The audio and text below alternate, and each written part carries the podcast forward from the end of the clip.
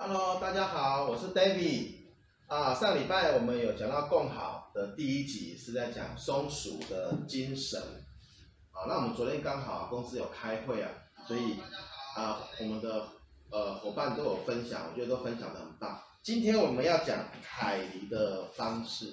那在讲海狸的方式之前呢，我想跟大家分享的，为什么用文化来代替管理会比较让老板们轻松，因为只要耳濡目染，我们的美容师、我们的员工都知道公司的文化，也就是说，员工都知道老板的脾气的时候，哎，管理起来就很顺手了。第二个呢，我们希望是用激励的方式去代替要求，激励的方式去代替要求，所以在公司每个月都会有激励大会啊，所以很多朋友到我们公司的时候参加我们约会，都觉得哇，你们好业务哦。其实我们是很传统的一家公司。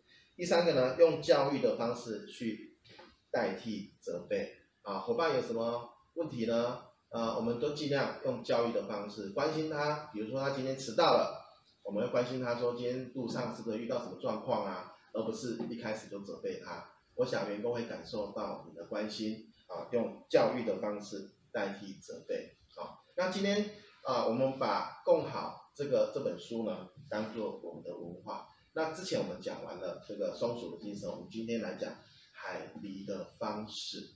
那作者呢就说就说呢啊，自从呃跟松鼠的精神导入企业之后呢，他们现在规定每天中午吃完饭要开一个小时的会。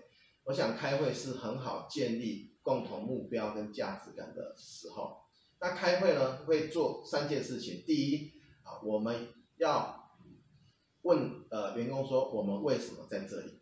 第一，第二，我们认为工厂长程跟短程的目标有哪一些？第三，我们遵从哪些价值？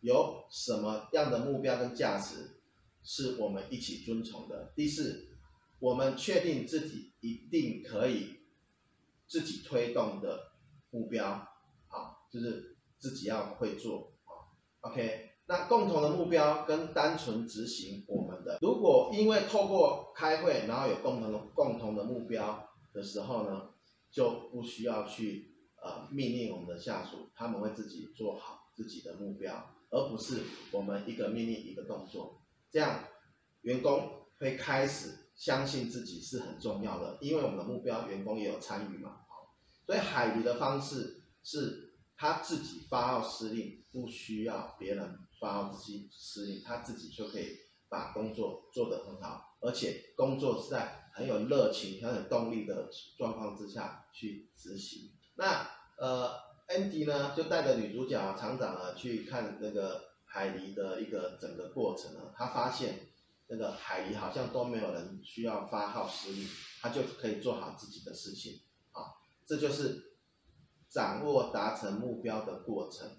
然后就像一个独立的承包商一样，自己要做自己想好的事情，自己用自己的意志，而不是别人命令你。好，OK。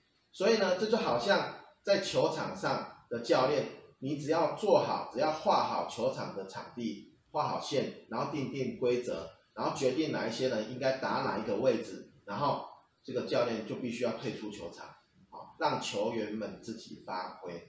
啊，像我们公司的美容师也是一样，我们定好他的筹码，定好他可以做的事情，定好之后，接下来他就自由发挥，啊，就不用管很多，这就是呃海狸方式的精神，OK，那这个在呃看海狸在呃工作的过程呢，你就发现了海狸跟海狸之间呢，它不会去藏树枝，让你找不到树枝。啊，也希望是共同的资源，也没有秘密啊，然后完全掌握自己要做什么，OK，这就是组织。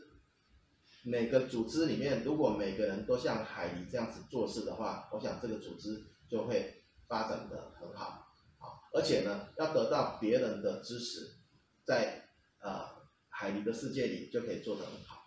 那我们来做一个结论哦，书上是写掌。握达成目标的过程，这是海狸的方式。啊，写到什么？一就是范围界定清楚，啊，把场地界定清楚。二，想法、感受、需求与梦想要得到尊重，而且获得关心，啊，并付诸行动。第三，培养能力，同时面对挑战。那我们这边把它内化之后、消化之后呢，我们公司呢就把它写成海狸的方式。我们是这样写的，我们是写专业的服务，独当一面，掌控达成目标的过程，培养能力，同时面对挑战。